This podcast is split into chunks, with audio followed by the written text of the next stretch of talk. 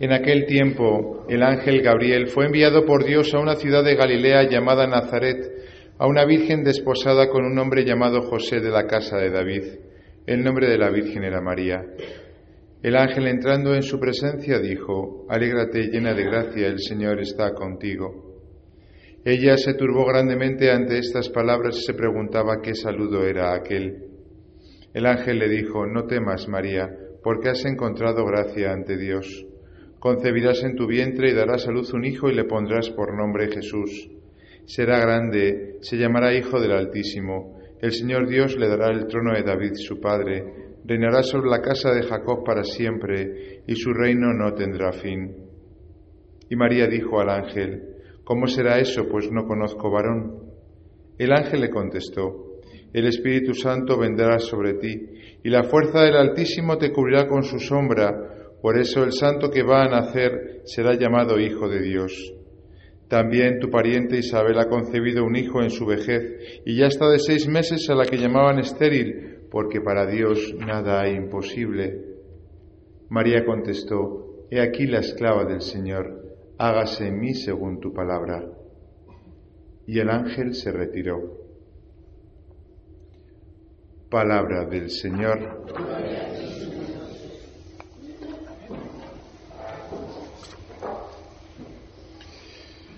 Queridos hermanos, estamos celebrando el cuarto domingo de Adviento y es el cuarto, la cuarta semana de Adviento más corta posible, porque esta misma noche, Dios mediante, estaremos celebrando el nacimiento de nuestro Salvador. Cuando el día 24 cae, en vez de como, eh, hoy, eh, eh, cae en sábado, pues entonces el Adviento es el más largo posible pero hoy justo tenemos el adviento más corto posible. Por lo tanto, como decíamos el domingo pasado, eh, el tiempo de preparación como que se reduce, pero no es cuestión de tiempo, sino de corazón. Por lo tanto, vamos a intentar en esta celebración prepararnos bien para lo que vamos a celebrar mañana. No nos cabe en la cabeza lo que va a pasar mañana. Lo hemos celebrado muchas veces y quizá muchas veces también pues lo hemos asociado a algo tan hermoso pues como es la cena de Nochebuena, los encuentros familiares, los regalos o las fiestas, que está muy bien, ¿eh? y hay que dar gracias al Señor si lo hemos podido celebrar otros años así. Pero también a lo mejor, y quizá con el paso del tiempo va pasando, que ya no quiere unos regalos cuando van avanzando los años, sino que quiere personas. Ya las cosas se nos quedan cortas para lo que el corazón desea. Y a veces esas personas no están. A veces la Navidad se hace sufriente porque echamos de menos a muchos seres queridos con los cuales hemos celebrado estos días y no van a estar presentes esta noche. Y las cosas nos sobran, y menos el gordo de Navidad que no sé ni dónde ha caído. Eso es lo bueno de no comprar lotería. Lo que necesitamos es no tanto las personas, que también, que también, por supuesto, sino la persona de Dios. Benedicto XVI, ¿no? este hombre tan sabio, en su libro Jesús de Nazaret, dice que ¿qué ha traído Jesús con su venida? ¿Por qué podemos estar contentos en Navidad? Si la cosa sigue igual o peor y tenemos este año pues guerras por todo el mundo, tenemos discordias, tenemos eh, violencia, tenemos robos, fraude y todo lo que conocemos. Y responde Benedicto XVI, es que con el nacimiento del Señor nos ha traído Dios a sí mismo. Jesús es Dios. El verdadero regalo de esta noche es la persona de Dios que va a venir a nosotros. Y la liturgia en este, en este último domingo de Adviento, fijaros, es la Virgen María quien nos pone como protagonista. Hemos tenido a Juan el Bautista, que es el precursor de todo. Juan adelanta en todo a Jesús, en el nacimiento, en la manera de vivir austera, en lo que será la predicación y finalmente en la muerte sangrienta. Pero ya en el último domingo nos pone la liturgia a la Virgen para que nos fijemos en ella, para que tengamos nuestros ojos clavados en ella, para que estemos a su lado. El ángel, Gabriel, cuando llega a la Virgen María, la llama de una manera que solamente aparece en, la Biblia destinado a esta mujer que jaritomene, se dice en griego. la llena de gracia. No la llama María, no la llama por su nombre. Es Lucas el que dirá, el nombre de la Virgen era María. Versículo delicioso en el cual podemos estar eh, tranquilamente buceando en la oración. El nombre de la Virgen era María. Pero el ángel no la llama así, la llama Quejaritomene, la llena de gracia. Y la Virgen se ruboriza. De tal manera que el ángel le tiene que decir, no temas, no tengas miedo. Porque le está diciendo, tú eres la llena de gracia. La palabra gracia en la teología significa el Espíritu Santo, significa el amor de Dios. Luego le está diciendo, tú eres la inmensamente amada por Dios. Y la Virgen se ruboriza, como cuando alguien eh, eh, te dice que te quiere. Uno se ruboriza, quizá porque se da cuenta de que no es digno de ese amor. La Virgen, que además es humilde, que no se lo cree, se ruboriza porque no se cree digna de ese saludo, de ese, de ese, de ese llamamiento en el cual le dice, Dios está contigo y te ama infinitamente. Podríamos pensar que nosotros, a los ojos de Dios, no somos quejaritomene, no somos bien amados por Dios, pero no es verdad. No es verdad. El problema no está en Dios, el problema está en nosotros. De hecho, en el momento del bautismo también se rasga el cielo y cuando el agua cae sobre nuestras cabezas y se nos bautiza el nombre del Padre, del Hijo y del Espíritu Santo, también se oye una voz que dice, este es mi Hijo amado, porque nosotros somos bautizados en Cristo. Y cuando Cristo se bautizó, esa voz del Padre se oyó y se sigue oyendo cada vez que somos bautizados. Y desde el día de nuestro bautismo somos quejaritomene, somos inmensamente amados. Pero el problema no está en Dios, el problema está en nosotros. No ofrecemos una escucha completa a ese saludo del ángel. No nos lo creemos. Tenemos un corazón que no está preparado para escuchar esta buena noticia, que es la que esta noche viene a darnos Jesús con su nacimiento. Somos inmensamente amados y tenemos que saber escuchar este mensaje. Hay una, un símbolo, una metáfora que puede ayudar a esto, ¿no? Dicen que dos imanes, como saben, se atraen. Y Dios y el hombre se atraen porque el hombre está hecho por Dios, está modelado por las manos de Dios. El fin del ser humano es vivir en la compañía del Señor, es ser amado por Dios. Entonces podríamos decir, ¿por qué si dos imanes naturalmente se atraen, por qué a mí no me atrae Dios? ¿Por qué yo no me siento lleno del amor de Dios. ¿Qué es lo que pasa? Pues por lo menos pueden pasar tres cosas. Primera cosa, que peso demasiado.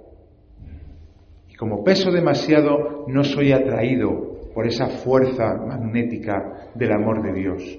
¿Qué es ese peso? Pues ese peso propio es el amor propio, el orgullo, el egoísmo, el creerme algo, el fijarme en mis cualidades. Oye, que todos tenemos algo, ¿eh? Que a todos se nos da bien algo. Y eso es lo que enseñamos. Porque somos tan inseguros que cada uno tiene que ir enseñando pues lo que se le da bien.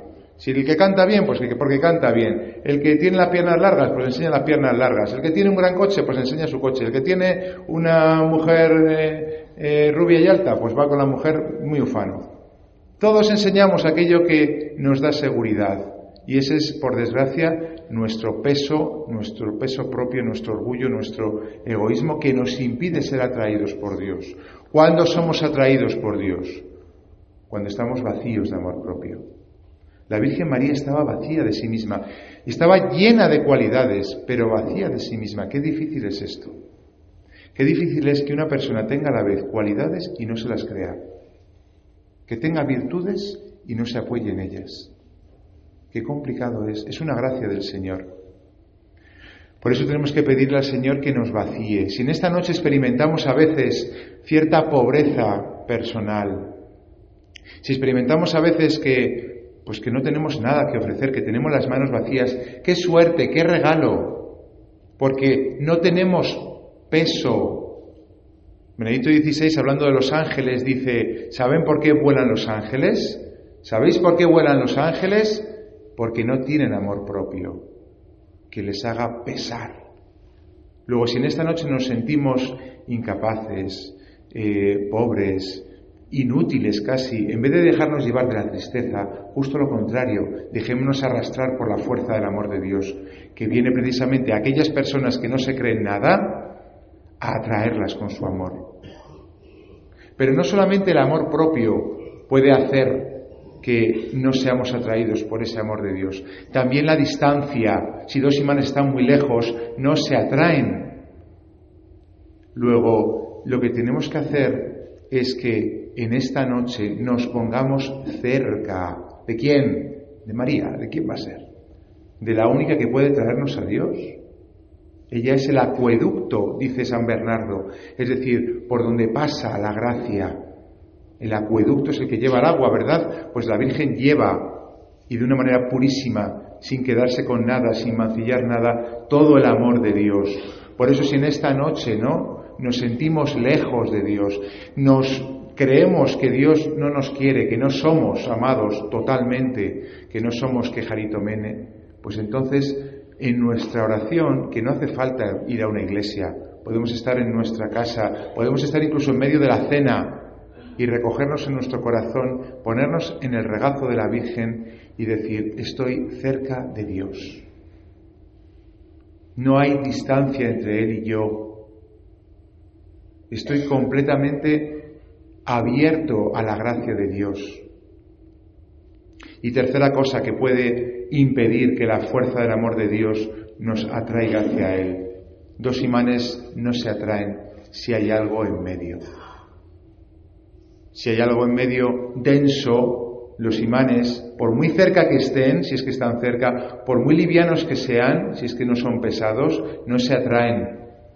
Luego tenemos que ver qué son aquellas cosas que nos pueden poner barreras al amor de Dios. ¿Qué barreras puede haber en esta, en esta Navidad? El materialismo. Cuidado con el materialismo. Creo que se lo conté la semana pasada, la anécdota de este cubano que me contaba que no, él no había vivido nunca la Navidad en su tierra hasta que en el año 2000 Juan Pablo II en su primera visita consiguió la fiesta de la Navidad. Luego Benedicto XVI consiguió el Viernes Santo y Francisco ha conseguido el Jueves Santo. Las visitas de los papas han ido consiguiendo diferentes fiestas, ¿no? Pero antes de la visita de Juan Pablo II no se celebraba la Navidad y decía el régimen que era porque era un invento del capitalismo y que por tanto en Cuba no se celebraba la Navidad. Y yo le preguntaba, ¿y tú que vives ahora en Europa y que ves cómo vivimos los europeos la Navidad, qué piensas? Y me decía, pienso que algo de razón tenía. Pero no porque en su origen la Navidad sea algo consumista o materialista, sino porque lo hemos transformado. Quizá con buena intención, oye, queremos que la cena sea opípara, queremos que haya regalos para todo el mundo, queremos pues celebrarlo y es muy cristiano celebrar las cosas pues dando lo mejor, pero cuidado, no nos dejemos llevar del materialismo. Hay maneras de hacer las cosas que pueden expresar toda la alegría de la Navidad sin caer en el materialismo. Luego el materialismo puede ser una barrera. Otra barrera importante, el desánimo, la desesperanza que lleva a la depresión y en último caso al suicidio.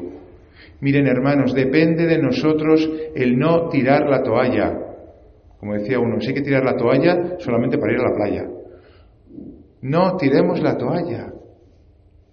Es verdad que las cosas están mal, es verdad que nuestras familias están tocadas por el pecado, es verdad que hay mucho sufrimiento, pero miren, María, la llena de gracia, la amada por Dios, no se desanimó porque su hijo no naciese en su casa, no se desanimó porque le persiguiesen a muerte a su hijo, no se desanimó por vivir inmigrante en Egipto. No se desanimó cuando se quedó viuda, ni con el nido vacío cuando se fue Jesús. No se desanimó cuando su hijo aparentemente le rechazó una y otra vez durante su predicación.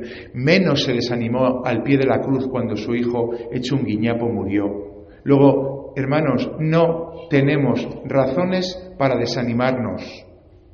El desánimo es del diablo y es la mayor barrera que puede poner el demonio al amor de Dios. Jamás creamos que porque sufrimos Dios no nos ama.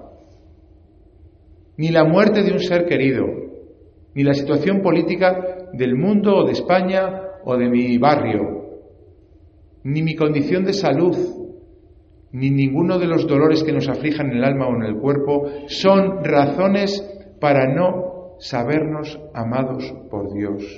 La Virgen jamás identificó el sufrimiento con la falta de amor. Luego, si dos imanes se atraen, es porque son livianos, porque están cerca y porque no hay barreras en medio. Pongamos un corazón completamente abierto esta noche, pobre, sencillo, que se siente inútil, que se sabe dolido, pero que acoge completamente ese amor de Dios. Somos igual de amados que la Virgen por Dios. Lo que falta es que nosotros nos lo creamos. Lo que falta es que nosotros acojamos algo tan grande como lo que va a pasar esta noche, que es que el amor de Dios va a venir a tu corazón y se quiere instalar en él. Sí, un pesebre. Sabe perfectamente el Señor lo que es, es un comedero de animales, es un lugar que sirve, pues eso, para albergar a los animales, pero es donde Él ha querido venir, a mi corazón, a tu corazón. No pongamos excusas. En la segunda lectura ha dicho San Pablo a los romanos, este es el misterio escondido, mantenido en secreto durante siglos eternos y que ahora se ha manifestado y se ha dado a conocer para que todos lleguen a la obediencia de la fe. Ob audire, ob audire es la etimología de obediencia, que significa escuchar bien. Ob audire. La obediencia no es algo militar, que Dios me dice una cosa y tengo que ejecutarla de una manera exterior, ¿no? casi fría, no. Podemos obedecer a la fe, podemos realmente ser buenos cristianos cuando escuchamos bien, cuando acogemos bien. El mecanismo de la gracia no es un mecanismo exterior, no es una obediencia exterior, sino que es algo interior. Es decir, cuando realmente en un día como esta noche acogemos todo el amor de Dios, escuchamos bien lo que Dios nos quiere decir, que es que nos ama, llena de gracia, amada por Dios, amado por Dios. Entonces somos capaces de tener la obediencia de la fe, es decir, de ponernos a disposición del Señor y decir, aquí está el esclavo del Señor, hágase en mí según tu palabra. No hay excusas, no hay condiciones, no hay victimismos, no hay lamerse heridas, no hay eh, tristezas falsas. Cuando realmente acogemos el amor de Dios, entonces realmente nos ponemos a disposición del Señor y le decimos, Señor, aquí estoy, hágase en mí tu palabra, aquí está tu esclavo, que sea lo que tenga que ser. No lo entiendo, es verdad, porque no se entiende que Dios venga como viene esta noche. Pero la Virgen no pide explicaciones, la Virgen simplemente acoge todo ese amor del Señor y una vez acogido lo pone al servicio de Dios para lo que Él le pida. Que la Virgen María a su lado estamos desde ya mismo, nos conceda la gracia de acoger completamente el amor de Dios que se va a derramar esta noche sobre toda la iglesia. Que así sea.